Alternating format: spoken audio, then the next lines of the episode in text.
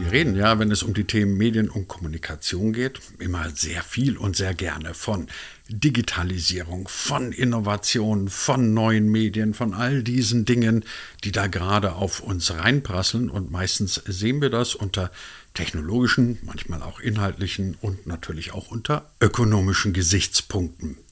Aber was ist eigentlich mit der Ethik. Ja, genau, Ethik. Sperriges Thema, ich weiß, redet man vielleicht auch nicht immer gerne drüber. Und ab und zu denkt man sich vielleicht auch, naja, nur passiert gerade so wahnsinnig viel. Muss man da auch noch über Ethik reden? Doch, ja, genau das muss man. Weil wenn sich die Dinge wirklich so massiv verändern und wenn sie auch einen massiven Einfluss auf unsere Gesellschaft und damit auf uns haben, sollte man vielleicht doch mal drüber nachdenken, welche Aspekte der Ethik dabei eine Rolle spielen. Na, und dann haben wir uns gedacht, das machen wir doch heute mal in dieser neuen Folge von Satzzeichen und haben uns deswegen Professor Thomas Zeilinger eingeladen. Er ist Beauftragter der Evangelischen Kirche in Bayern für Ethik im Dialog mit Technologie und Naturwissenschaft und ja, da sind wir eigentlich schon richtig mittendrin im Thema. Was also passiert, wenn Maschinen, künstliche Intelligenzen und dieses ganze Digitalzeug mehr und mehr die Übermacht gewinnen in Sachen Medien und Kommunikation. Und damit einmal mehr herzlich willkommen zu einer neuen Ausgabe von Satzzeichen, dem Podcast der Hans-Seidel-Stiftung. Uns gibt es wie immer auf allen handelsüblichen und guten Podcast-Plattformen und natürlich auf der Homepage der Stiftung hss.de. Mein Name ist Christian Jakubetz und ich wünsche Ihnen erkenntnisreiche und sicher auch mal kontroverse 25 Minuten mit Thomas Zeilinger. Herr Zeilinger, wir leben in digitalen Zeiten, in denen sich so ungefähr alles verschiebt. Gilt auch für Medien und für Kommunikation. Und das stellt natürlich die eine oder andere Frage, nämlich wenn es um Ethik geht. Jetzt haben wir ja über viele, viele Jahre in Sachen Journalismus so eine Art ethische Standards zumindest halbwegs formuliert kann man die eins zu eins ins Digitale rüberziehen und kann sagen, das, was im analogen Journalismus und in analoger Kommunikation richtig oder auch falsch war, das gilt jetzt auch.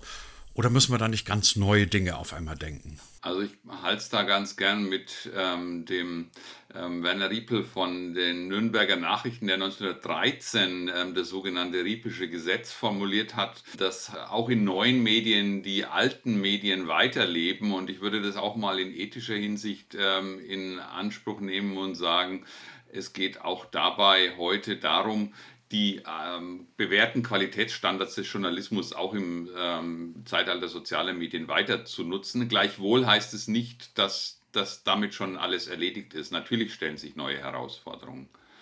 Neue Herausforderungen stellen sich ähm, im Wesentlichen, glaube ich, aufgrund dieser äh, enormen technischen Verschiebungen, dass wir eben ähm, nicht mehr ähm, wie im massenmedialen Zeitalter ähm, zentrale Sendemasten ähm, haben, die ein größeres allgemeines Publikum treffen, sondern dass dieses Publikum ähm, selbst sehr aktiv wird, weil der Rückkanal konsequent geöffnet ist. Natürlich gab es vorher auch äh, Möglichkeiten zu Leserbriefen ähm, und Abfragen über Fernsehgewohnheiten, ganz klar.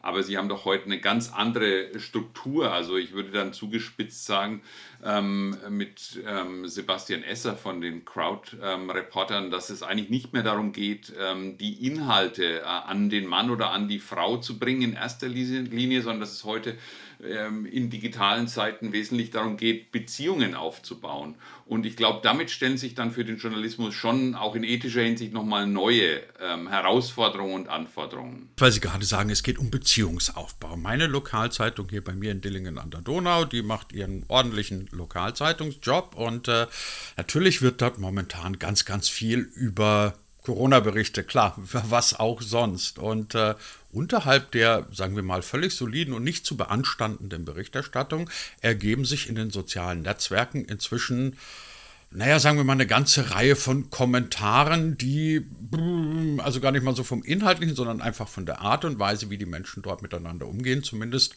sagen wir mal, grenzwertig sind. Gut, jetzt gibt es eine Netiquette und die schreiben dann immer wieder, ähm, Leute, seid nett zueinander, geht bitte anständig miteinander um. Aber ist das das, was Sie meinen mit dem, auch im Beziehungsaufbau, im Dialog miteinander müssten Medien auf einmal neue ethische Ansprüche entwickeln? Ja, die Netiquette ist etwas, ähm, was, was ähm, für alle dann konsequenterweise gilt, also auch für die andere Seite. Und vielleicht ist darin, steckt darin ein neuer Anspruch, ähm, dass nämlich ähm, Medien auch einmal auch diese Verantwortung mit übernehmen müssen, ähm, wie und darauf reflektieren müssen, wie wird auch das Publikum selbst äh, medienkompetent. Also die Medienkompetenz kann sich eben nicht nur auf die journalistische Seite beschränken, sondern sie muss eigentlich auch die Bedingungen äh, ihrer eigenen Kommunikation mitdenken und auf der anderen Seite auch ähm, an den Mann oder an die Frau bringen. Was dürfen Journalisten, Medien etc. in einer, in einer Kommunikation Dritter zulassen, würde ich mal so rum die Frage formulieren. Also, wenn jemand in einem Kommentar unter einem, einem Beitrag eines, eines Mediums, einer Redaktion schreibt, also gehen wir mal ganz weit, es gibt kein Corona oder er sagt, ähm, Impfungen sind alle tödlich oder er macht sonst irgendwas. Ist das etwas, von dem Sie sagen, es ist durch Meinungsfreiheit gedeckt oder ist das eine ethische Debatte, bei der Sie sagen würden, okay, jetzt sind Journalisten gefordert, einzugreifen? Sie sprechen ja die, die Aufgabe der Moderation auch mit an. Ich glaube, das ist natürlich ein ganz, ganz wichtiges Feld, das dazugekommen ist. Wir haben ja in den letzten zehn Jahren die Erfahrung gemacht, dass wir nicht, nicht Plattformen oder Foren ähm, einfach unmoderiert ähm, sein lassen können. Und darin steckt ja eigentlich schon, dass es ähm, eben ähm, bei dem äh, Thema Meinungsfreiheit immer um die Abwägung ähm, geht, immer um die Abwägung geht zwischen der Meinungs- und Pressefreiheit andererseits und äh, dem vorgeordneten ähm, Grundsatz der, der Menschenwürde. Natürlich ist der schwer ähm, zu definieren und festzulegen, was es konkret heißt. Auf die Beispiele, die Sie genannt haben, aber ähm, denke ich, wir haben heute die Notwendigkeit ja erkannt, glaube ich, im Journalismus allgemein auch, dass das Thema Fakten ganz wichtiges ist, also und die Unterscheidung von Fakten und Meinung.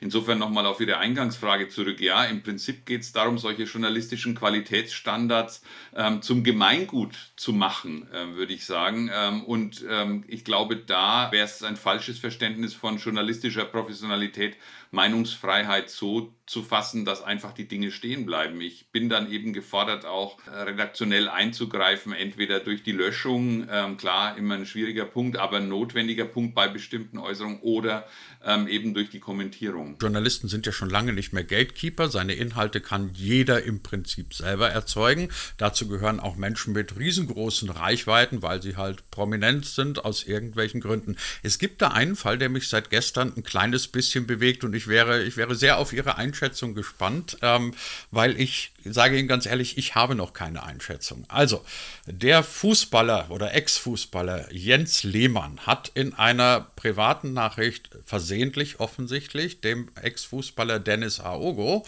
eine Nachricht geschrieben, der es hieß, ist Dennis eigentlich euer Quotenschwarzer? Keine Ahnung, an wen die Nachricht gehen sollte. An Dennis Aogo sollte sie offensichtlich nicht gehen. Dennis Aogo wiederum, der ja durchaus auch eine bestimmte Reichweite hat in sozialen Netzwerken, hat diese Nachricht öffentlich gemacht. Damit landete die Nachricht wiederum in den Medien.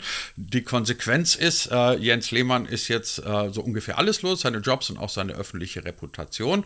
Ähm, ob das jetzt gerechtfertigt ist oder nicht, will ich gar nicht diskutieren. Ich fand es nur erstaunlich, dass eine solche Diskussion in die Medien getragen wird von jemandem, der soziale Netzwerke plötzlich als seinen Kanal nutzt. Man könnte ja jetzt auch sagen, Dennis Aogo hat es sehr geschickt verstanden, eine Öffentlichkeit und damit auch Medien für seinen Vorgang zu instrumentalisieren, ist vielleicht ein bisschen böse, aber das Thema hat Dennis Aogo gesetzt und nicht die Medien.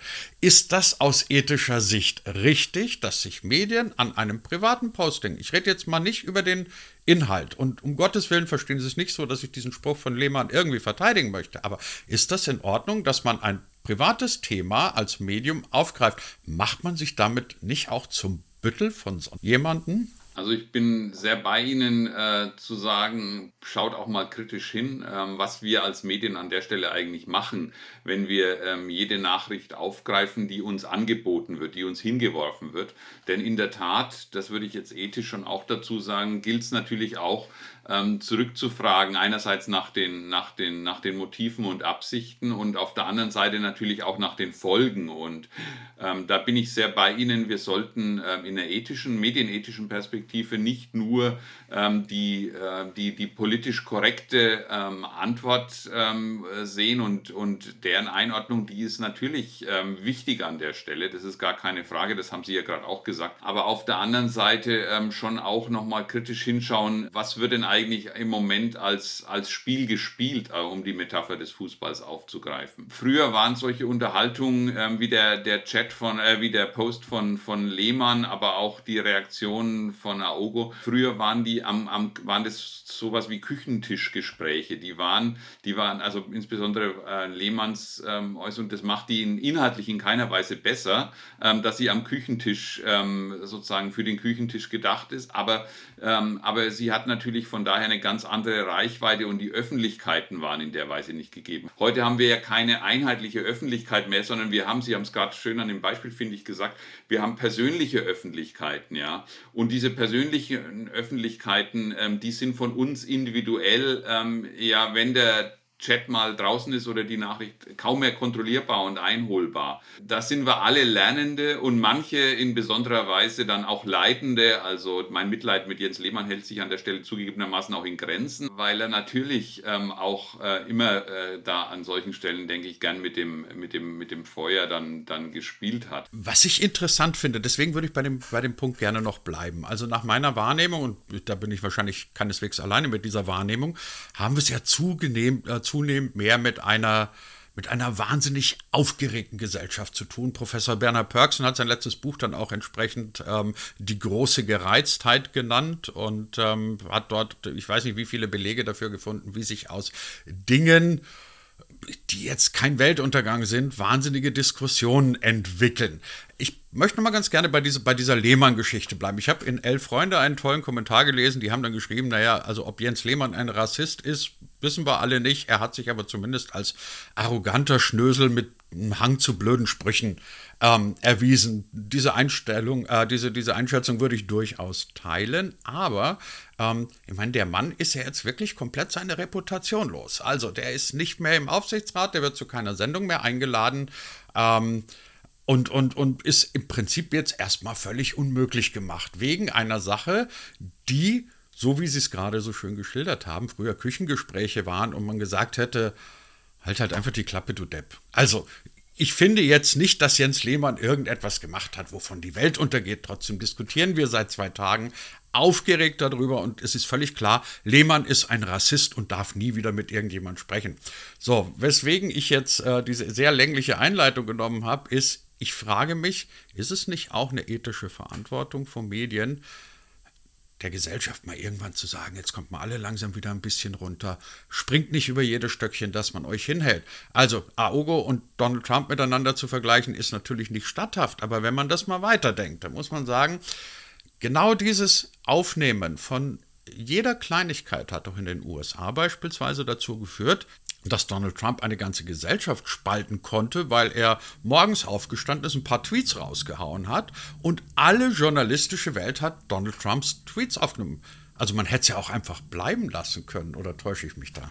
Ja, also es fällt mir schwer, Ihnen zu widersprechen. Ich würde es ja gern for the sake of the argument ähm, dann, dann tun an der Stelle. Ähm, kann Ihnen aber wirklich nur zustimmen, dass es ähm, auch Verantwortung der Medien ist, äh, mit, der, äh, mit dem Phänomen umzugehen, dass wir ja eine, eine überbordende Fülle von Informationen haben. Einerseits und zugleich ähm, von in, in so in natürlich in eine Stimmungs- und, und, und Meinungsdemokratie auch ähm, dahingehend abzugleiten drohen, dass, dass das, was Perksen beschrieben hat, nur noch greift, nämlich äh, je lauter jemand ähm, ruft und sozusagen je mehr ist von einem definierten Mainstream. Das ist eine Diskussion, die in den USA im Moment mit äh, im Blick auf bestimmte Themen noch viel weiter fortgeschritten ist als, als bei uns. Ähm, und ich glaube, wir haben eine Chance, dass unsere ähm, Presse- und, und Medienlandschaft Gesellschaft an der Stelle ähm, doch auch ähm, mal innehält. Ähm, also vielleicht nicht kollektiv, aber einzelne, einzelne Medien auf jeden Fall das tun sollten. Ähm, und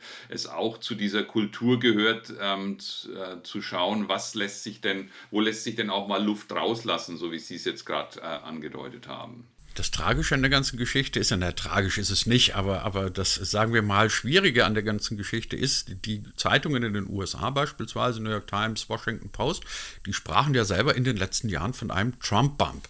Also die haben auf einmal unwahrscheinlich Auflage gemacht, die haben richtig gut Geld verdient ähm, und sie hatten Nutzungszahlen, die durch die Decke gegangen sind, weil Trump der permanente tägliche Aufreger war und weil man natürlich auch wusste, ähm, mit einer Geschichte über Donald Trump kann man immer ganz gut Quote machen. Die Washington Post hatte sogar eine eigene Rubrik, ähm, die hieß irgendwie Can he really do this? Und dann haben die also irgendwie seine, seine ganzen Unmöglichkeiten aufgezählt. Kurz gesagt, die haben eigentlich an Trump ganz gut verdient. Wenn man das jetzt wieder deutlich weiter runterbricht, muss man doch sagen, ich kann mir vorstellen, im Newsroom der Bild-Zeitung war gestern Halleluja, weil Jens Lehmann bezeichnet Dennis Aogo als einen Quotenschwarzen. Super, weil das ganze Ding geht total durch die Decke, macht wahnsinnig Klicks und vor allem, es ist ja so schön leicht, den Lehmann jetzt zu verurteilen, ne? weil die Fronten sind völlig klar. Böser Lehmann, guter Aogo und da können dann Kommentare geschrieben werden ohne weiteres. Also da wird er auch sämtliche, also das, was man als Journalist ja eigentlich mal lernt, nämlich dass jedes Ding seine zwei, manchmal drei oder vier Seiten hat, wird er komplett ausgeblendet. Kurz gesagt, steile These ist das, was die New York Times, die Washington Post, aber auch die Bild und andere machen, nicht ein Stück weit unethisch, weil sie nämlich ein Geschäftsmodell darauf aufbauen, dass die Leute sich aufregen. Wenn sich die Leute nicht aufregen, wird ja weniger geklickt. Die, die Frage der, der, der Währung Aufmerksamkeit und der Währung Spektakel begleitet ja den, den Journalismus.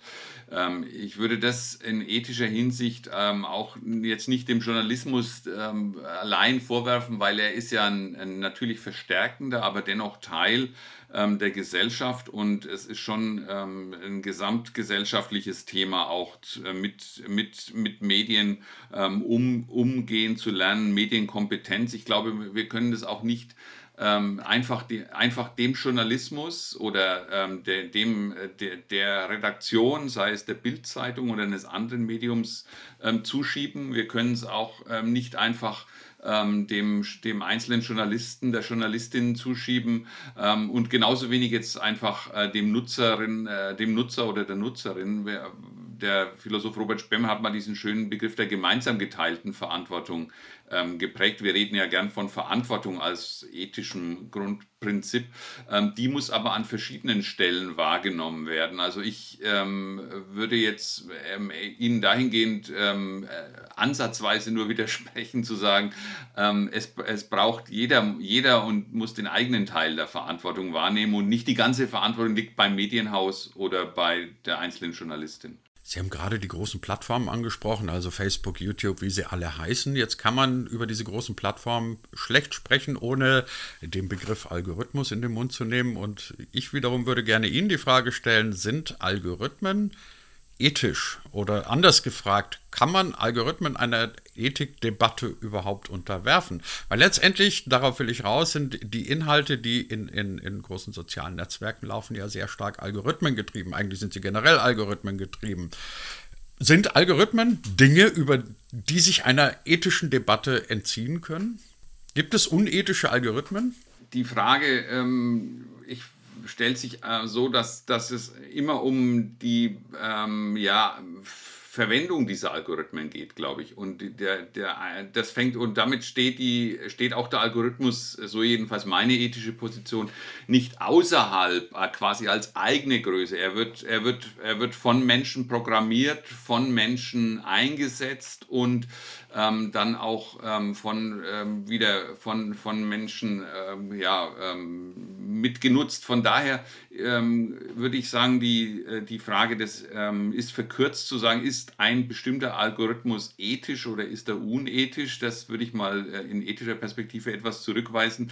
aber ich meine natürlich schon, äh, was Sie mitfragen und wo Sie zu Recht fragen, ist natürlich, diese algorithmischen ähm, Ausspielungen von Inhalten, ähm, da steckt eben genau im Algorithmus die Programmierung, die ja nach bestimmten Kriterien verläuft. Ähm, und nach bestimmten Kriterien heißt auch, dass äh, sehr wohl diese Kriterien zu hinterfragen sind. Und das tut zum Beispiel die Europäische Union ähm, äh, ansatzweise, äh, wenn sie bei dem ähm, äh, Digital Services Act, der im Dezember 2020 erstmals ja vorgestellt wurde und über den in diesem Jahr verhandelt wird, der Gesetz werden soll, da ist ja die Pflicht, an die Plattformen enthalten, solche ähm, Algorithmen auch ähm, offen zu legen. Und also nicht der Algorithmus ähm, in sich, aber sehr wohl äh, die Plattform, die den Algorithmus einsetzt, ähm, muss natürlich äh, behaftet und ähm, auch ethisch hinterfragt werden können. Das ist, glaube ich, die Position, die Europa versucht da auch ähm, durchzusetzen, durchaus gegen namhafte Widerstände natürlich. Klar.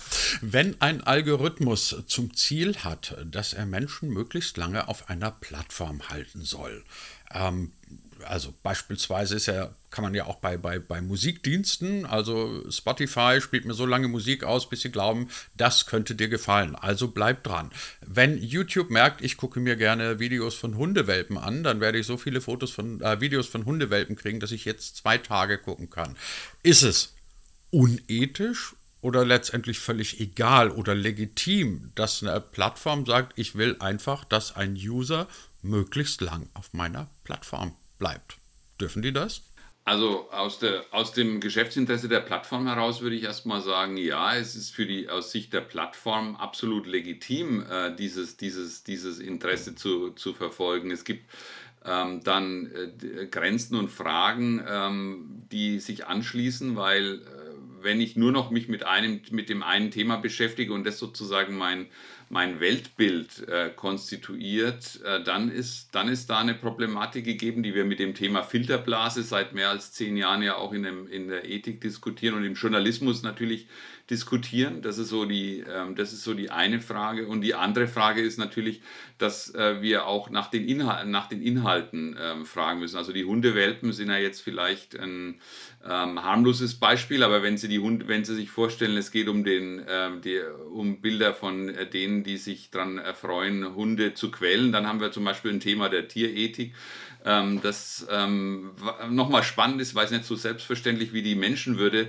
ähm, auftaucht, aber ähm, auch ein Thema ist, das man an der Stelle in ethischer Perspektive mitnennen müsste. Also ich habe die Welpen jetzt auch ganz bewusst als harmloses Beispiel genommen, aber es, es kann sich ja zum Beispiel auch jemand über YouTube mühelos in die tiefe Welt der Verschwörungstheorien verlieren. Wenn der Algorithmus merkt, da ist eine gewisse Anfälligkeit oder nennen wir es neutraler Interesse da, dann können sie ja wahrscheinlich irgendwann mal zu Videos vorstoßen, Die ihnen belegen, dass es eine große jüdische Weltverschwörung gibt und äh, Angela Merkel die Tochter von Adolf Hitler ist oder was weiß ich, was es da an abgefahrenen Dingen gibt. Ähm, und spätestens da muss man doch sagen, betreibt eine Plattform mit einem Algorithmus das Geschäft der Desinformation. Und deswegen ähm, ist ja auch versucht auch jetzt beispielsweise der, der Digital Services Act der, der EU eben ähm, zu, äh, an, zu sagen, wir brauchen, nicht nur zu sagen, sondern es umzusetzen ähm, in, in, in Ansprüche auch. Ähm, wir müssen die Chance auch haben, ähm, den, den Plattformen ähm, nicht einfach ihre ähm, Aufmerksamkeitsspiralen sich selbst zu überlassen, sondern die brauchen wieder eine demokratische Kontrolle. Also ich glaube, äh, wir haben hier eine Situation, wo wir natürlich viel Wilder Westen klassischerweise haben, ist ja nicht ganz, wird ja immer wieder auch diskutiert, dass es nicht ganz zufällig ist, dass es ähm, im, im Westen der USA sich diese, ähm, die, diese Technologie und diese, dieses Geschäftsmodell auch so entwickeln konnte, wie wir es finden bei den, bei den sozialen ähm, Plattformen ähm, des Google-Konzerns und von, des Facebook-Konzerns. Ähm, von daher ähm, braucht es äh, sowas, äh, ich nenne es gern dieses Einhegen und Kultivieren, also ne, das Feld muss muss, muss, das Feld muss, muss geordnet werden, um es mal ganz konservativ bewusst äh, zu sagen. Ähm, und dafür braucht es ähm, eine gesellschaftliche Verständigung, wo auch ähm, Regulierung notwendig ist. Und äh, da sind wir, ähm, sind wir noch, sind wir, sind wir am Anfang, ähm, obwohl in den letzten Jahren schon ein paar Schritte gegangen wurden. Dann gestatten Sie mir bitte zum Schluss noch eine letzte Frage wie groß ist manchmal die Verzweiflung, wenn man mit einem, sagen wir, schwer zu greifenden Thema wie der Ethik argumentiert ähm, und das nicht gegen, aber sagen wir mal mit Weltkonzernen mit Riesen machen muss, ähm, bei denen man den Eindruck hat, naja, ethische Diskussionen finden bei denen jetzt eher weniger statt und eigentlich hat man es ja bei Facebook, Google, YouTube, wie sie alle heißen, mit einem entfesselten Turbokapitalismus zu tun. Ist da trotzdem noch so viel wie soll ich sagen, Mut da, dass man sagt, okay, aber diese Diskussion muss geführt werden und wenn ich sie mit Mark Zuckerberg persönlich führen muss, dann mache ich auch das. das ist eine schöne Frage. Ich gebe Ihnen zu, dass manchmal die Verzweiflung ähm, durchaus ähm, dann Oberhand gewinnen mag, weil angesichts mancher Aussichtslosigkeit äh, in solchen Situationen, die Sie andeuten. Ähm, ich halte es dann immer noch ganz gern damit, dass diese ähm, gerade äh, soziale Medien auch eine wunderbare Einrichtung sind. Ich habe gesagt hab vorhin, sie sind ähm, auch von dem Gedanken getrieben, in Beziehung zu treten. Und dieses in Beziehung treten ähm, kann, ähm, und die Utopie würde ich gern festhalten, immer auch einen subversiven Charakter ähm, tragen gegen ähm, äh, Geschäftsinteressen. Es ergeben sich ja doch manchmal ganz interessante neue Konstellationen und Tendenzen im Netz, die so nicht zu erwarten waren und auf einmal folgt die Rechtsprechung einem Urteil, äh, folgt die, der Bundesverfass das Bundesverfassungsgericht auf einmal ähm, viel schärferen ähm, Vorschriften beim Thema Klimaschutz, als, als es zu erwarten war. Ähm, also das ist ja doch auch, ähm, glaube ich, nur möglich durch ähm, solche sozialen Medien und das Zusammenknüpfen von Menschen und ihren Interessen und dieses Zusammenknüpfen von Menschen und Interessen so auf der Ebene einer Ethik, soziale Verbundenheit, würde ich das mal nennen, ähm, das äh, bietet dann auch Chancen, ähm, die dann wieder ähm, die Arbeit in der Ethik sinnvoll erscheinen lassen. Also, liebe Hörer von Satzzeichen, Sie sehen, es bleibt weiter spannend, es bleibt weiter herausfordernd und es bleibt, naja, eine interessante Diskussion, wenn es um das Thema Ethik gerade im digitalen Zeitalter geht. Darüber haben wir heute gesprochen mit unserem heutigen Gast, Professor Thomas Zeilinger. Herr Zeilinger, ganz herzlichen Dank dafür. Vielen Dank für Ihr Interesse.